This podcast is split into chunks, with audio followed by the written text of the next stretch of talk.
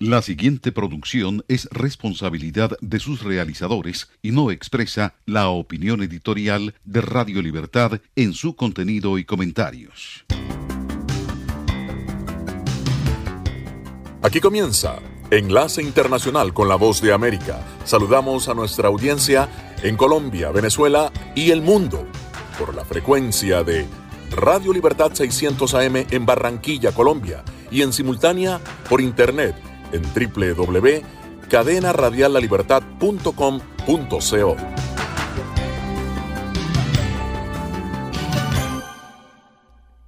Alejandro Escalona, voz de América. El miércoles, tres estados más en Estados Unidos abrieron las urnas para la votación anticipada y el presidente Donald Trump realiza otro mitin para recuperar el tiempo perdido en la campaña electoral por haberse enfermado de coronavirus. A 20 días de las elecciones, 13 millones de estadounidenses han emitido sus votos, una cifra inicial récord, según el proyecto de elecciones de Estados Unidos de la Universidad de Florida. Mientras muchos buscan evitar las grandes multitudes que se esperan el día de las elecciones, el martes 3 de noviembre, las urnas ya abrieron en Memphis, Tennessee, Kansas y Rhode Island.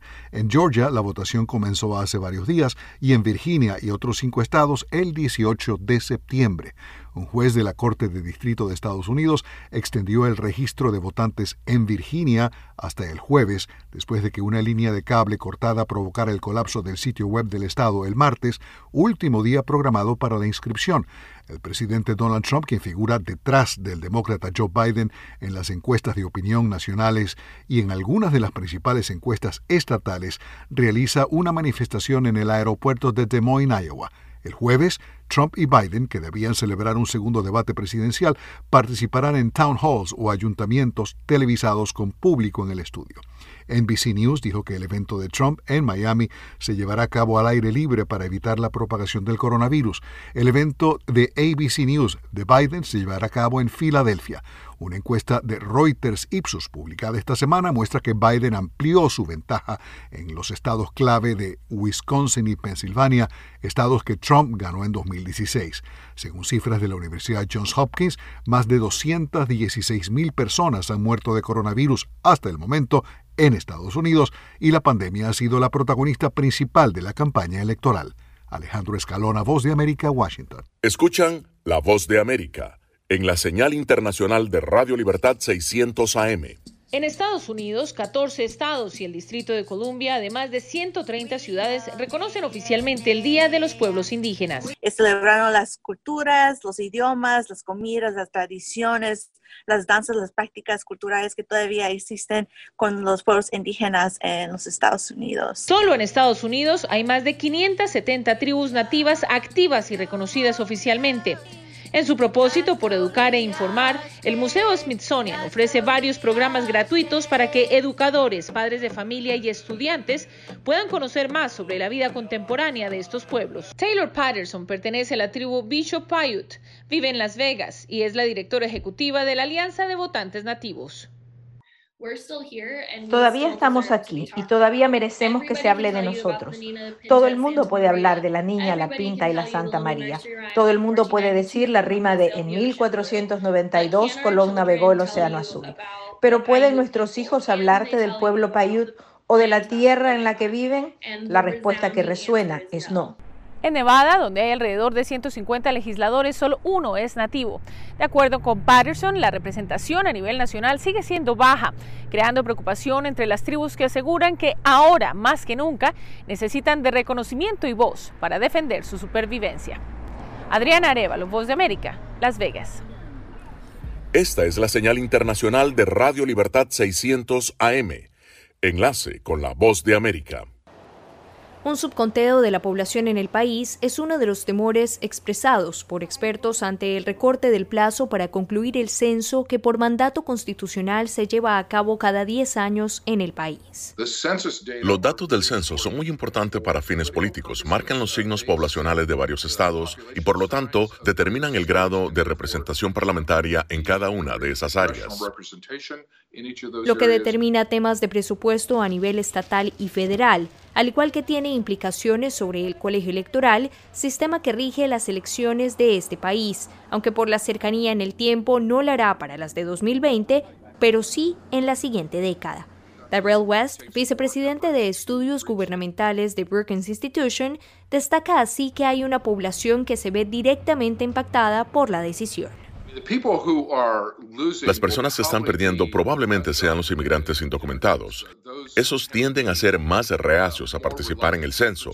Se necesitan más esfuerzos para llegar a ellos y por lo tanto, al acortar el periodo de tiempo, probablemente vamos a contar menos a ese grupo en particular.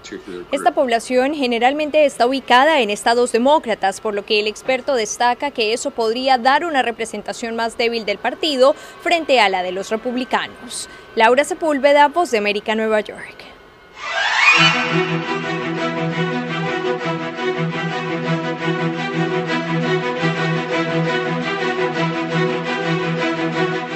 Saludos desde Washington, soy John F. Burnett y estamos en Conversando con la Voz de América.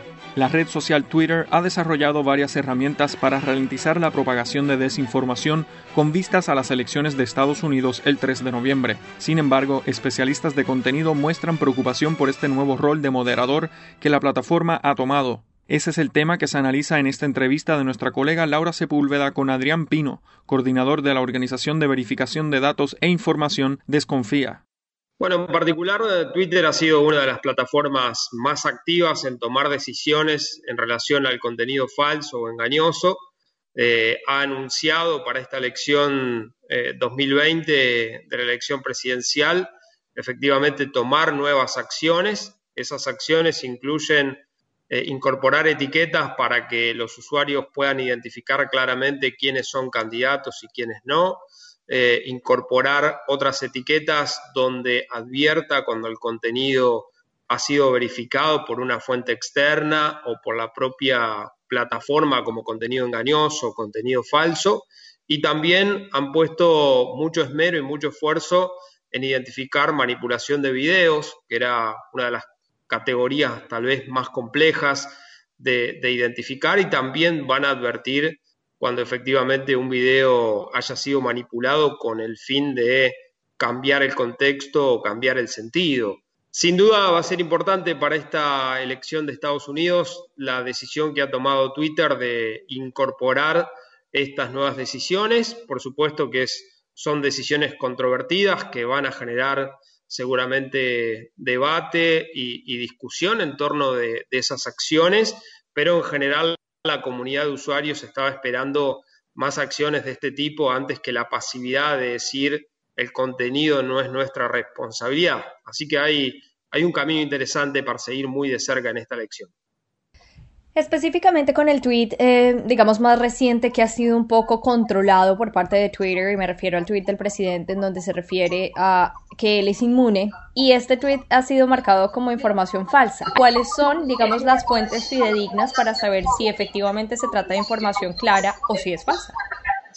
Bueno, eh, sin duda, eh, Laura, has dado en, en, el eje principal de la discusión, ¿no? Porque Twitter explica mucho cómo procede y en qué casos va a etiquetar un tweet como contenido engañoso, como contenido falso, pero no queda del todo claro cuáles son sus criterios ni cuáles son sus fuentes.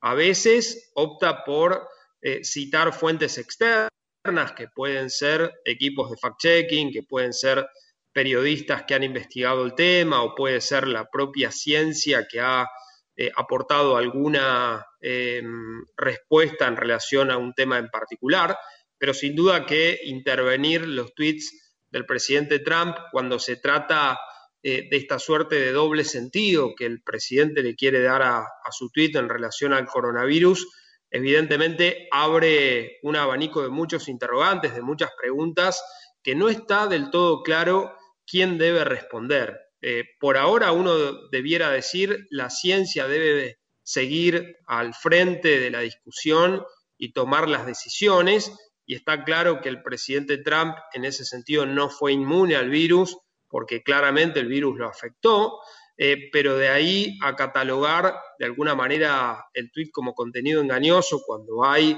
en el lenguaje humano dobles sentidos, búsqueda de algunos efectos en relación al impacto que pueda tener algún término o alguna palabra, es un tema demasiado delicado. Lo que queremos señalar claramente desde Proyecto Desconfío es que las plataformas deben intervenir en estas discusiones, pero no pueden ser los portadores de la verdad.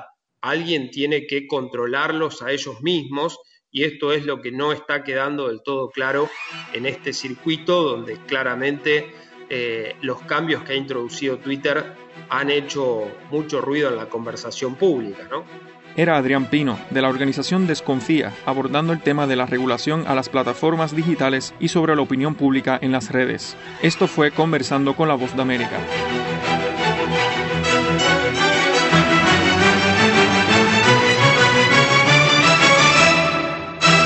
Escuchan la voz de América conectando a Washington con Colombia, Venezuela y el mundo a través de Radio Libertad 600 AM. Si pasas algún tipo de mercancía que no se pase normalmente, pues me imagino que el costo puede ser de, no sé, unos 20 mil, 30 mil pesos, dependiendo de lo que lleve. Ya si de pronto pasas de pronto un vehículo, una moto, un carro, pues ya el costo debe ser mucho más elevado porque hay más personas involucradas en eso. Carlos Rodríguez es un ingeniero en sistemas venezolano de 28 años de edad que día a día debe cruzar la frontera por las llamadas trochas o pasos ilegales para poder llegar a Colombia y ejercer su profesión. Inicialmente no podíamos pasar, tuvimos que esperar tiempo hasta que fueran habilitando el paso gradualmente para estudiantes, luego para trabajadores. El temor de los que cruzan a diario estos pasos ilegales se da porque son controlados por grupos delincuenciales que no dudan en tomar justicia por su propia mano. Uno nunca sabe qué se puede encontrar allí, obviamente sabemos que ahí no hay presencia no hay presencia de seguridad de ningún tipo, entonces pues uno está como a la suerte de cada quien. Y pues Pero, ¿quién controla estos pasos ilegales por los que se mueven personas, mercancías y hasta narcotráfico? Los civiles como militares de Venezuela. Ellos son los que realmente pues toman las decisiones. Normalmente se dice que es, el, que es la guardia o el ejército, pero en algunas ocasiones pues uno simplemente pasa y de repente uno ve puros civiles y ellos dicen que el paso está cerrado y no pasa nadie. Por lo pronto, el gobierno en disputa de Nicolás Maduro sigue en su posición de mantener cerrada la frontera, bloqueada por unos contenedores en los puentes internacionales para evitar el cruce de cualquier vehículo o de los más de 2 millones de venezolanos que se encuentran en Colombia sin por el momento poder regresar a su país. Desde Cúcuta, Colombia, informó Heide Logato, Voz de América. Señal satélite desde Washington, enlace internacional de la Voz de América con Radio Libertad 600 AM. La firma farmacéutica Eli Lilly ha suspendido la prueba de un anticuerpo monoclonal desarrollado contra el COVID-19. Es un tratamiento combinado sometido a pausa por razones de seguridad, de acuerdo a la empresa. Ellos están haciendo varios protocolos, están haciendo un protocolo de pacientes, ellos reportaron un preliminar con buenos resultados de protocolos en pacientes que eh, estaban ambulatorios y ahora están haciendo también están extendiendo ese protocolo y están haciendo protocolos de pacientes hospitalizados. Carlos Torres Viera, médico infectólogo y profesor universitario, dijo a La Voz de América que el antiviral de Eli Lilly es similar a la fórmula de anticuerpo proporcionada al presidente Donald Trump. El concepto del medicamento es el mismo concepto y va bajo la misma idea y además este, este medicamento la, la, empresa farmacéutica que lo produce igual que de Regeneron están pidiendo que se haga una aprobación de uso de emergencia de este medicamento. Este ensayo se suspende a tan solo días de la paralización de las pruebas de la vacuna desarrollada por la empresa Johnson Johnson. Por otra parte, el experto ha dicho que Estados Unidos seguirá registrando incrementos de casos de infección por las débiles medidas de prevención asumidas por algunos gobiernos locales, además del federal. Citó como ejemplos de políticas de salud pública a naciones como Nueva Zelanda, Alemania y Australia, entre otros. De acuerdo a la Universidad Johns Hopkins, Estados Unidos tiene más de 7.870.000 personas infectadas. José Pernalete, Voz de América, Miami. Una pausa y ya regresamos con Enlace Internacional con la Voz de América en Radio Libertad 600 AM.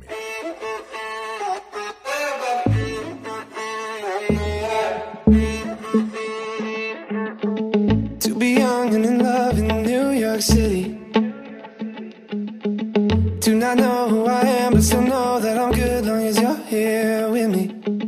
To be drunk and in love in New York City. Midnight into morning coffee, burning through the hours talking. Damn, I like me better when I'm with you. I like me better when I'm with you. I knew from the first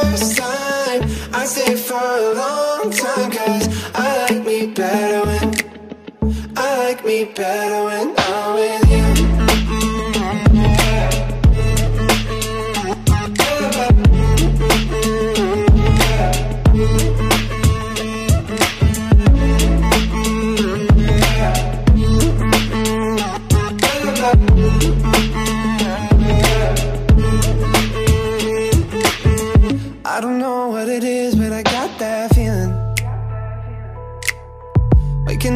this bed next to you, swear the room, yeah, got no ceiling. If we lay, let the day just pass us by. I might get to too much talking. I might have to tell you something. Damn. I like me better when I'm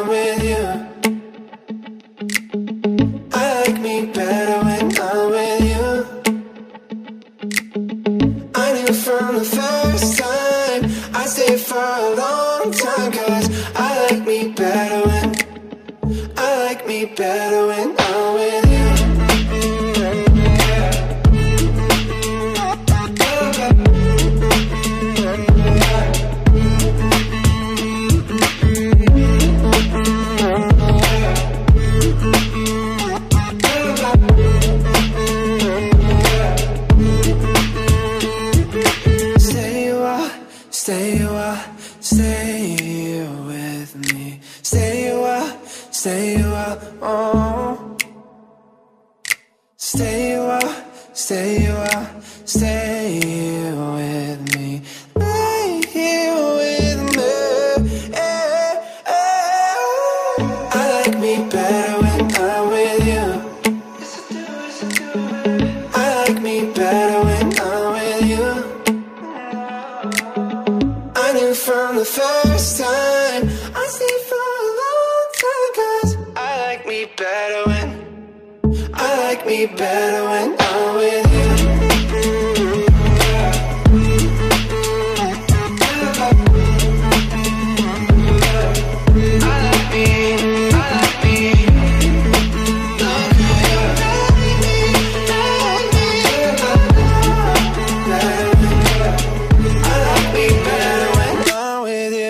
Escuchan la voz de América conectando a Washington con Colombia, Venezuela y el mundo a través de Radio Libertad 600 AM. La contaminación por plásticos ya era una de las más grandes amenazas a nuestro planeta antes del coronavirus. Sin embargo, la alerta por el COVID-19 empeoró las cosas por el aumento en su uso.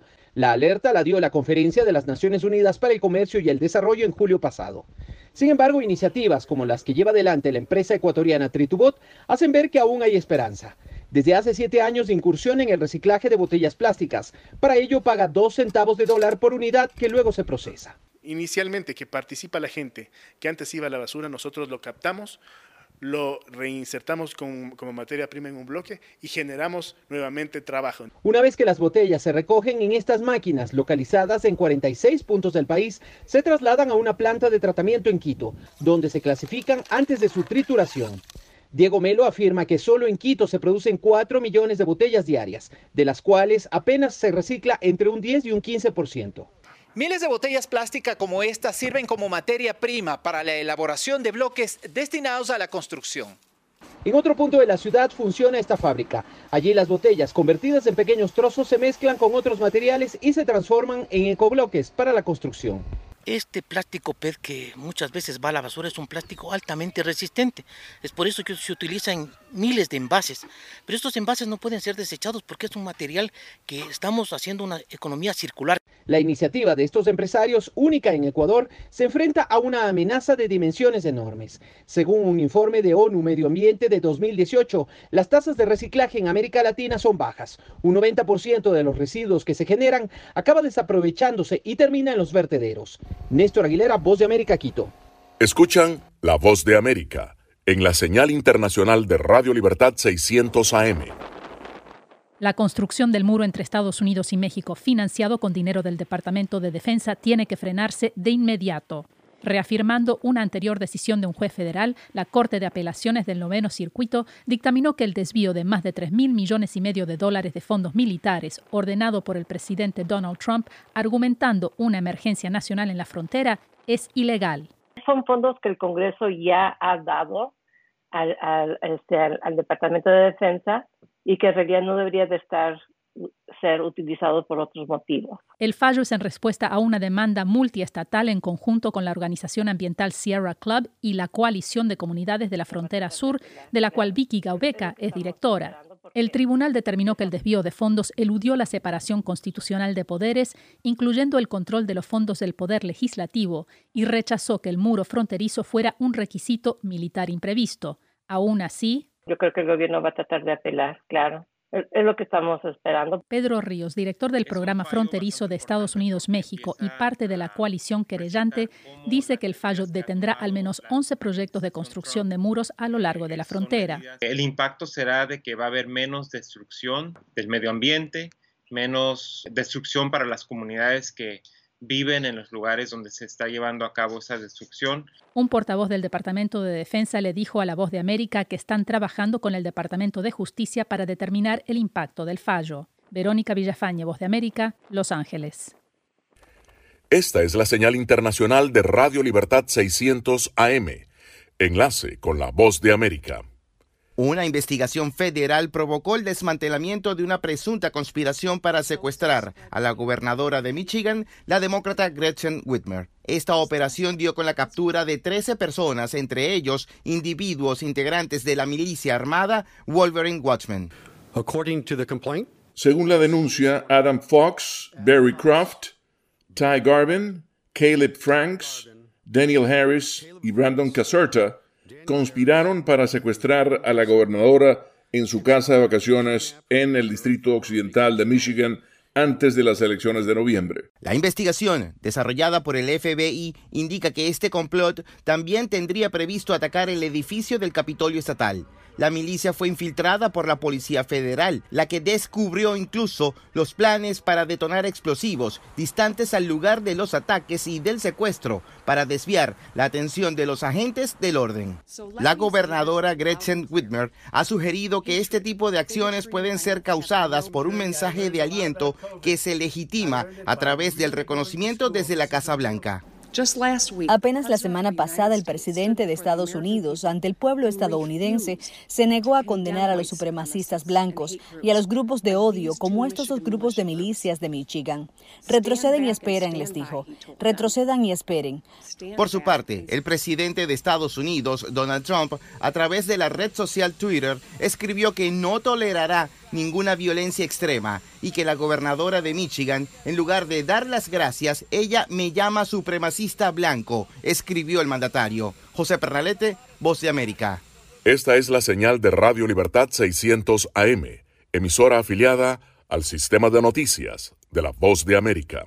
Cuenta historias para sanar la división y el odio. Con ciclones de palabras, Isabel Allende lanza las historias que se conectan con el sentimiento inmemorial del tiempo.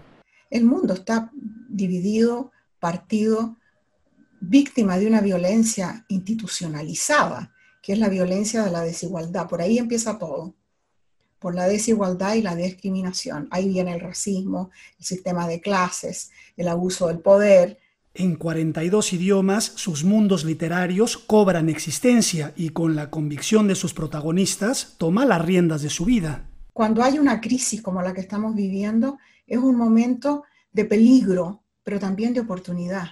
Entonces tenemos la oportunidad de que cuando esto pase, cuando se calmen las aguas, encontremos una nueva normalidad mucho mejor que la anterior. Las aventuras que imagina se derrapan entre los puntos y las comas en las que puedes sumergirte en el dolor, pero también hacerte naufragar en el amor. Ese me he sentido temporalmente en el suelo, pero sabiendo siempre en, en algún rincón de la conciencia que es temporal. Mi mamá decía, todo pasa, y todo pasa en dos años, decía mi mamá. La ganadora de la medalla de honor del National Book Award de Estados Unidos tiene la solidaridad como cimiento interno. En 1996 constituyó la fundación que lleva su nombre para proteger los derechos de mujeres y niñas en el mundo. Misión que surgió como un homenaje a su hija Paula, quien murió a los 29 años. Muchas veces yo le digo a mi nuera, que es la que maneja la fundación, ¿Qué, cosa, Lori? Tantas necesidades y nosotros solo podemos aportar una gota de agua en un desierto de necesidades. Y Lori me recuerda, peores no hacen nada. 24 libros han germinado en su alma. En el último, Largo pétalo de mar, navega con Pablo Neruda, el poeta chileno que consiguió el barco Winnipeg, en el que llegaron a Chile 2.000 refugiados españoles. Y según nos contó la ganadora de la Medalla de la Libertad de Estados Unidos, se les trató como hermanos. Cuando llegó el barco al puerto, atracó el día en que estalló la Segunda Guerra Mundial en Europa, el mismo día. Y estos refugiados que venían escapando de una situación espantosa, llegan a un país desconocido en el fin del mundo, ni siquiera lo podían ubicar en el mapa. Y cuando atraca el barco hay una multitud con banderas, con canciones, con comida, esperándolos, con las canciones de ellos, las canciones de la revolución en España, las canciones republicanas. Y, y los reciben con los brazos abiertos. De, ahí, del, puerto, los llevan en tren a Santiago y el tren se va despacito, despacito, porque en cada aldea había gente esperándolo. Ella también conoció el destierro, ya que tras el golpe militar de Augusto Pinochet, siendo familiar del presidente de Chile, Salvador Allende, tuvo que escribir otro capítulo de su destino. La familia Allende casi toda salió de Chile porque México mandó un avión para rescatarlos al día siguiente del golpe. Yo me quedé, pero el, hecho de llamarme Allende, por me echaron de todas partes, qué sé yo, pero no fue hasta más tarde que sentí que estaba en peligro y eso fue no por llamarme Allende, sino porque estaba ayudando a algunas personas que, que eran víctimas de la represión. En el exilio en Venezuela escribió una carta de despedida a su abuelo moribundo que terminó siendo el estallido creativo que la convirtió en una de las autoras en español más leídas en el mundo. No, no podía saber lo que venía, no sabía ni siquiera lo que estaba escribiendo. Eh, y me cayó del cielo la suerte de que La Casa de los Espíritus fuera un libro que tuvo tanto éxito. Y eso le pavimentó el camino a mis otros libros. Y lo que no he abandonado nunca es la disciplina para seguir escribiendo. La académica, a lo largo de su vida, ha sido un farol en la búsqueda de la equidad de género. ¿Y en qué consiste el pensamiento feminista? En eliminar el patriarcado y reemplazarlo por una gerencia del mundo en que hombres y mujeres tengamos igual participación. Para la escritora, el propósito es la fuente de la que emanan las ganas de vivir. Estoy comprometida con la escritura y con la fundación. Alonso Castillo, Voz de América, Miami. Esta es la señal de Radio Libertad 600 AM, emisora afiliada al sistema de noticias de la Voz de América. Durante un segundo mitin realizado el martes en Pensilvania, en el que se le vio nuevamente sin mascarilla, el presidente Donald Trump aseguró que en Estados Unidos no hay dinero para correr con los gastos que generan los inmigrantes ilegales. El mandatario acusó a quienes cruzan la frontera irregularmente de querer tener acceso a sanidad y educación gratuita, algo que según dijo la oposición demócrata estaría dispuesta a brindarles en caso de ganar las del próximo 3 de noviembre. Asimismo, Trump volvió a celebrar los avances en la construcción del muro fronterizo en la frontera sur del país, el cual aseguró está pagando México. Entre tanto, el candidato demócrata a la presidencia, Joe Biden, ofreció un marcado contraste con el presidente Trump durante una visita al condado de Broward en el sur de la Florida manteniendo su máscara puesta, mientras cortejaba a las personas mayores y criticaba el manejo de la pandemia por parte del presidente. Por otro lado, la Casa Blanca designó como nuevo asesor de seguridad nacional para asuntos de Latinoamérica a Josh Hodges, quien ocupaba el puesto de subsecretario en USAID. Ahora reemplaza a Mauricio Clover Carone, quien el mes pasado fue electo presidente del Banco Interamericano de Desarrollo. Como nuevo asesor, deberá ocuparse de temas de Venezuela, Bolivia, Nicaragua y Cuba. Desde Washington, con la agenda informativa, les informó Sofía Pisani, Voz de América. Esta es la señal internacional de Radio Libertad 600 AM. Enlace con la Voz de América. La travesía en busca de nuevas oportunidades muchas veces no concluye en Estados Unidos o en México. Algunos migrantes centroamericanos se han quedado en Guatemala y el Parque Central, ubicado en la Plaza de la Constitución de la Zona 1 capitalina, se ha convertido en un lugar para vivir y dormir. Ante esta situación y la denuncia de guatemaltecos, la Policía Nacional Civil de Guatemala implementa operativos para verificar que estos migrantes hayan ingresado de forma legal. De lo contrario, son llevados a la frontera con sus países. Recientemente, ocho adultos y un menor de origen hondureño fueron retornados en buses hacia la frontera El Florido. Los guatemaltecos que frecuentan este lugar aseguran que se sienten inseguros con la presencia de los indocumentados. A raíz de que salvadoreños, hondureños, se volvió un lugar de riesgo y ya nadie llega ahí. El analista Julio Rivera Clavería contrasta la situación que los migrantes enfrentan ante la inseguridad que se genera en la capital guatemalteca. Si los, eh, todos los centroamericanos cumplen con todos los requisitos que exige la Dirección General de Migración y el Ministerio de Salud Pública, bienvenidos sean. Pero si no es así, desde luego no hay que dejarlos pasar. Según el Instituto Guatemalteco de Migración, de la reciente caravana fueron retornados 3.953 hondureños, mientras 36 solicitaron asilo en Guatemala. Eugenia Sagastume, Voz de América, Guatemala.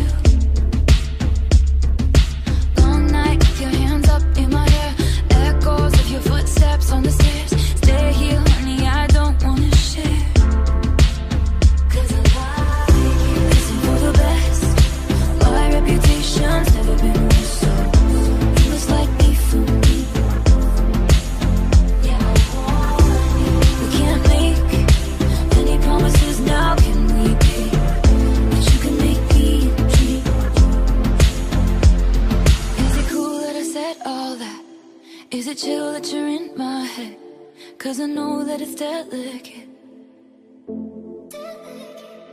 Is it cool that I said all that? Is it too soon to do this yet? Cause I know that it's delicate.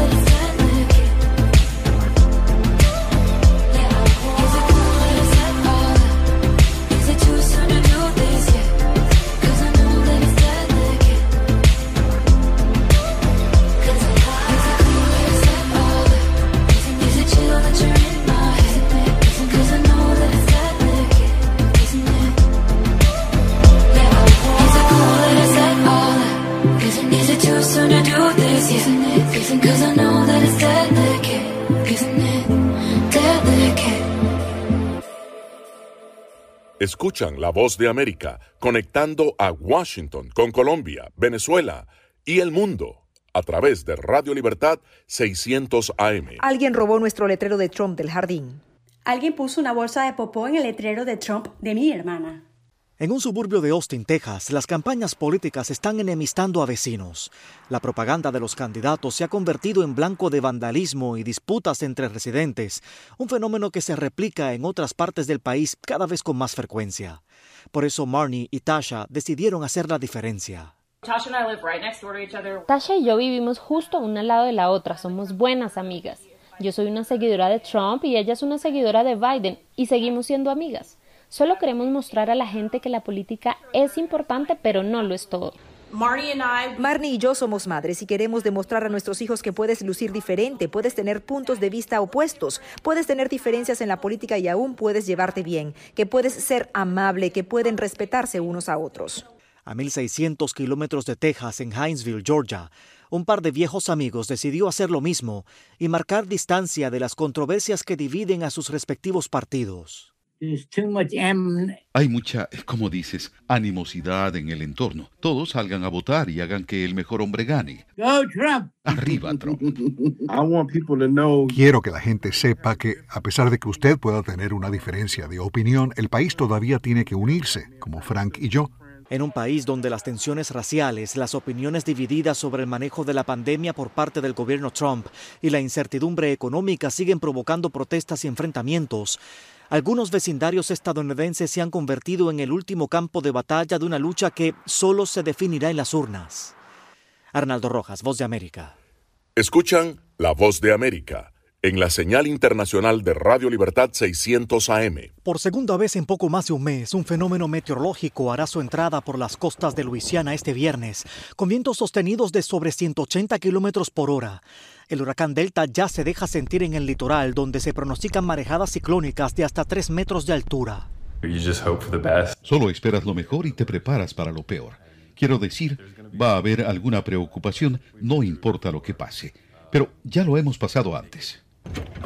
En Lafayette, una de las ciudades más pobladas dentro de la zona de potencial impacto del huracán Delta, residentes y comerciantes resguardaban este jueves viviendas y propiedades, mientras miles huían del peligroso fenómeno meteorológico atestando la principal autopista que conecta a Luisiana con el vecino estado de Texas. Kerecha Ríos estuvo casi 10 horas atrapada en el tráfico en su trayecto hacia Houston desde Lake Charles. La orden mandatoria de salir fue como de una noche a la mañana, fue algo bien rápido y que mucha gente no esperábamos. Se estima que en Lake Charles unas 8.000 personas todavía viven en hoteles debido a la devastación provocada por el huracán Laura a finales de agosto. Hemos sobrevivido, ya sabe, cosas peores. Creo que vamos a estar bien. Hemos hecho esto antes. Se pronostica que el fenómeno atmosférico depositará hasta 38 centímetros de lluvia entre la tarde de este viernes y el sábado, con el potencial de producir peligrosas inundaciones. Arnaldo Rojas, Voz de América, Houston. Desde Washington le saluda Gonzalo Abarca. Le damos la bienvenida a Radio Libertad 600 AM en Barranquilla, como emisora afiliada al sistema de noticias de la Voz de América.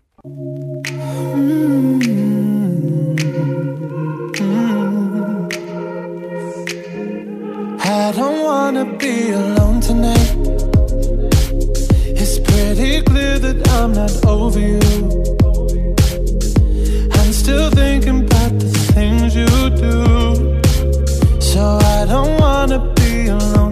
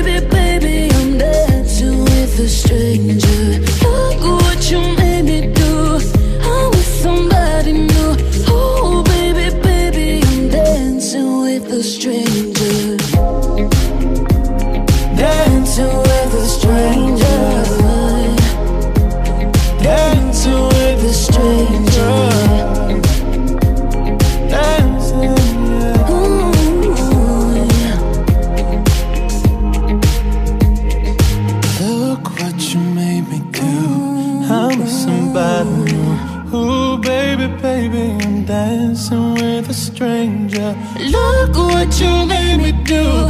I'm with somebody new. Oh, baby, baby, I'm dancing with a stranger.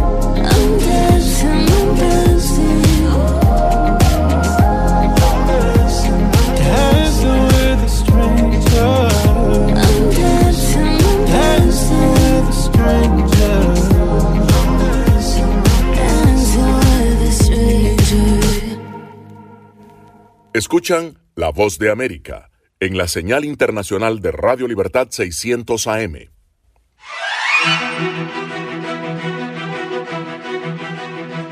Saludos desde Washington, soy Yoconda Tapia y estamos en Conversando con la Voz de América. Los migrantes venezolanos enfrentan diversos desafíos por su decisión de abandonar una Venezuela en profunda crisis. Y no es solo el viaje hacia distintos destinos, es también la amenaza del COVID-19. Ante esta emergencia muchos decidieron retornar y en ese intento están atrapados en la frontera colombo-venezolana. La organización Human Rights Watch elaboró un informe sobre esta situación y en esta entrevista de nuestra colega Cristina Caicedo Smith es Tamara Tarasiuk, directora interina para las Américas, la que brinda detalles. Estamos haciendo este informe porque hay alrededor de 130.000 personas que han regresado a Venezuela y lo que vemos es que reciben un trato absolutamente abusivo por parte de las autoridades, no solo en televisión cuando las acusan de ser armas biológicas o de ser bioterroristas por traer el coronavirus, sino el maltrato que reciben dentro de estos centros. Como dices, en teoría las cuarentenas tienen que ser de 14 días, pero hemos documentado casos de semanas y lo que pasa en la práctica es que cuando llegan los someten a test rápidos que pueden dar un resultado falso negativo y luego los meten en estos centros que están hacinados, donde no hay agua, donde hay condiciones insalubres y en la práctica lo que pasa es que terminan transformándose en lugares donde es más probable que se contagien el coronavirus que contener al virus. Eh, y esa es la situación a la que se enfrentan en Venezuela hoy los retornados. Una de las cosas que señala el informe es hacerle un llamado a los gobiernos regionales precisamente durante esta semana que es la reunión de Quito. ¿Cuáles son los puntos específicos que ustedes quieren hacer notar para esta reunión?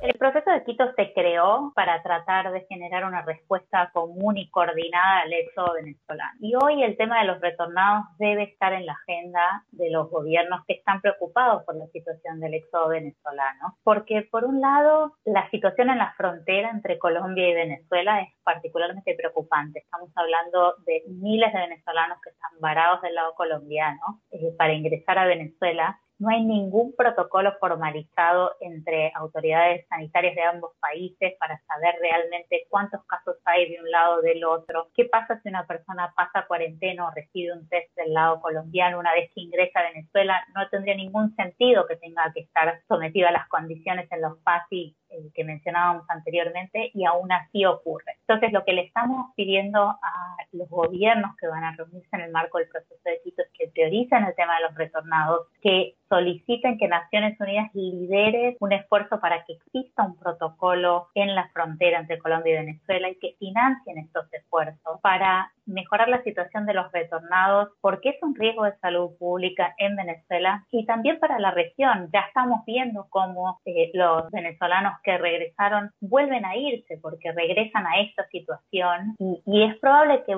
que sigan saliendo. El mensaje central aquí es que el hecho de que haya gente retornando a Venezuela no significa que va a dejar de ser un tema en la región, muy por el contrario. Precisamente también en el informe ustedes señalan algunos casos de personas que estuvieron solo en hoteles, y en estos centros de acopio donde deben esperar, cuáles son las condiciones de estos lugares, si existe distanciamiento social o no, se hacen pruebas rápidas, cuánto demoran a llegar esas pruebas, qué puede hacer después un venezolano, sale de este centro de acopio o tiene que esperar aún más el protocolo indica que todos reciben un test rápido eh, al llegar al país antes de ingresar a estos centros. Eh, estos test pueden dar falsos negativos. Aún así, todo el mundo se ha enviado a estos centros que se llaman PASI, donde reciben mala atención médica, si alguna, donde hay hacinamiento, donde hay eh, poco acceso al agua, condiciones insalubres, comida en mal estado. Las situaciones en los centros varían, en algunos es un poco mejor,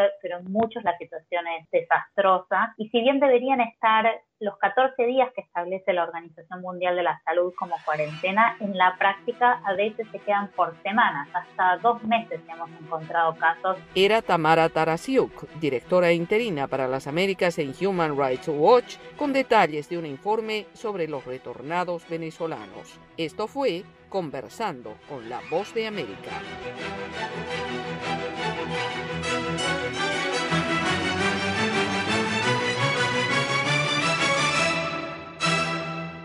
Esta es la señal de Radio Libertad 600 AM. Alejandro Escalona, voz de América. Stevie Wonder lanzó dos nuevas canciones para hacer un llamado a la unidad ante los desafíos del racismo y la pandemia del coronavirus aquí en Estados Unidos. Wonder dijo que hace unos años comenzó a escribir Where is Our Love Song y Can't Put It in the Hands of Fate, temas que originalmente eran sobre relaciones románticas, pero que los acontecimientos de 2020 le inspiraron a darles un giro diferente. El ganador de 25 premios Grammy dijo que no se puede dejar en manos del destino, se inspiró en las protestas contra la injusticia social, la búsqueda de una vacuna contra el coronavirus y el derecho al voto. El drama político televisivo de West Wing está de regreso con la misión de llevar a los estadounidenses a las urnas el 3 de noviembre. Martin Sheen, que interpretó al presidente Jed Bartlett en la serie finalizada hace 14 años, se reúne ahora con empleados, empleados ficticios de la Casa Blanca interpretados por Bradley Whitford, Allison Janney, Rob Lowe, Todd Hill, Janelle Maloney y Richard Schiff para un especial que se va a transmitir el jueves 15 de octubre en HBO Max. El expresidente Bill Clinton, la ex primera dama Michelle Obama y el creador de Hamilton, Lee Manuel Miranda, aparecerán durante las interrupciones comerciales dando información sobre el proceso de votación. Walt Disney Company dijo esta semana que está acelerando el crecimiento de Disney Plus a medida que los consumidores gravitan cada vez más hacia la visualización digital. La pandemia de coronavirus ha cambiado los hábitos de los consumidores y ha llevado a más espectadores hacia Netflix y otros servicios de video digital como Amazon Prime.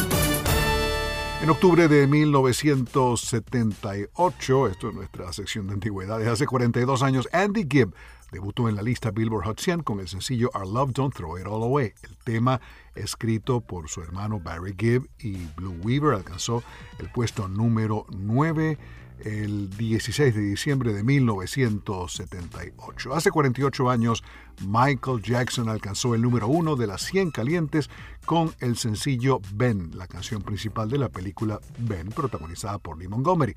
El tema fue nominado a un Oscar que Michael Jackson, para entonces de 14 años, cantó durante la ceremonia de premiación de 1973. El tema Ben perdió ante The Morning After de la película Poseidon Adventure, La aventura del Poseidón, cantada por Maureen McGovern. Michael Jackson fue incluido en el Salón de la Fama del Rock and Roll dos veces, en 1997 como miembro de los cinco de Jackson, los Jackson 5, y en 2001 como solista. Es todo por el momento. Alejandro Escalona, voz de América, Washington.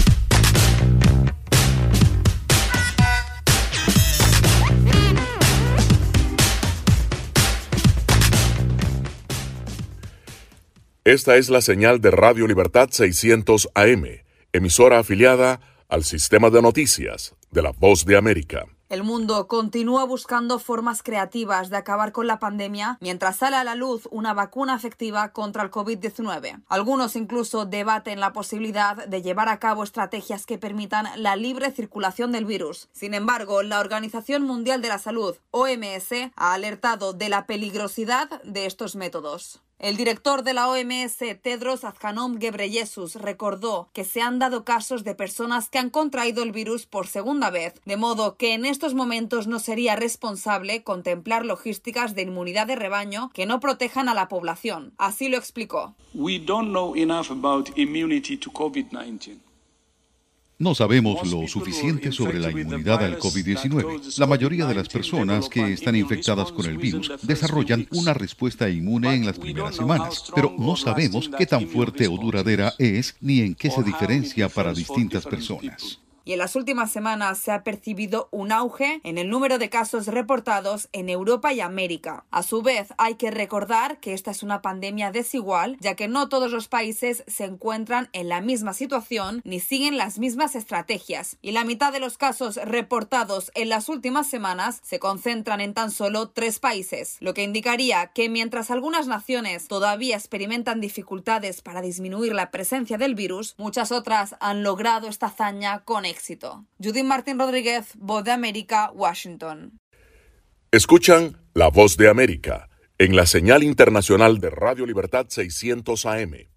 El Parlamento venezolano declaró inconstitucional e inexistente la denominada Ley Antibloqueo para el Desarrollo Nacional y la Garantía de los Derechos Humanos aprobada la semana pasada por la Asamblea Nacional Constituyente Madurista, desconocida por la oposición y gran parte de la comunidad internacional. De acuerdo a expertos, el texto viola la Constitución, buscaría privatizar actividades económicas que competen al Estado y le otorga al presidente del gobierno en disputa, Nicolás Maduro, poderes excepcionales. El parlamentario Luis Estefanelli aseguró que el texto aprobado por el chavismo es un adefesio y alerta que pretenden vulnerar el Estado de Derecho y generar según dijo, un gravísimo estado de indefensión a los ciudadanos y a las instituciones. Con dicho instrumento, el régimen de Nicolás Maduro pretende ejecutar actos jurídicos a espaldas de la ley y a la sombra, al declararse bajo secreto de Estado los actos dictados con motivo de la aplicación de este instrumento paralegal. En tanto, el diputado Alfonso Marquina afirmó que al texto no se le puede llamar ley debido a que la Asamblea Nacional es el único organismo con facultades para legislar y agregó. Le da facultad para desconocer normas constitucionales,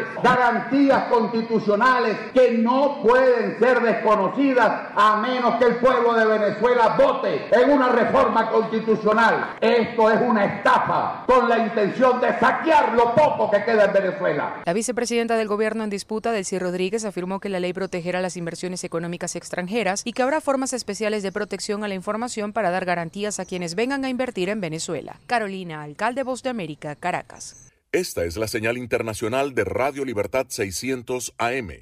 Enlace con la voz de América.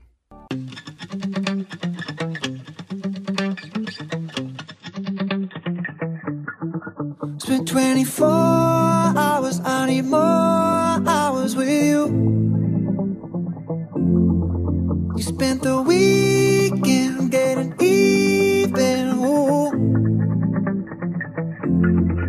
We spent the late nights making things right between us. But now it's all good, babe. Roll that backward, babe, and play me close. Cause girls like you run around with guys like me till sundown when I come through. I need a girl like you, yeah, yeah. Girls like you love fun and yeah, me do what I want when I come girl like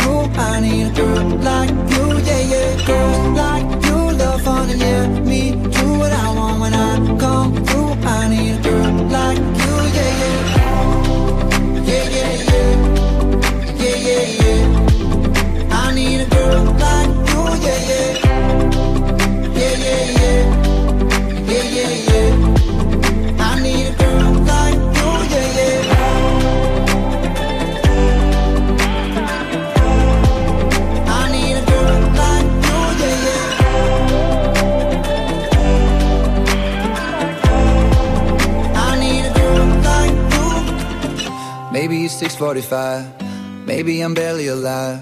Maybe you're taking my shit for the last time. Yeah. Maybe I know that I'm drunk. Maybe I know you're the one. Maybe I'm thinking it's better if you drive.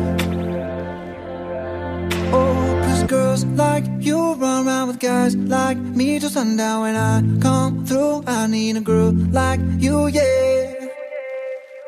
Cause girls like you run around with guys like me till sundown.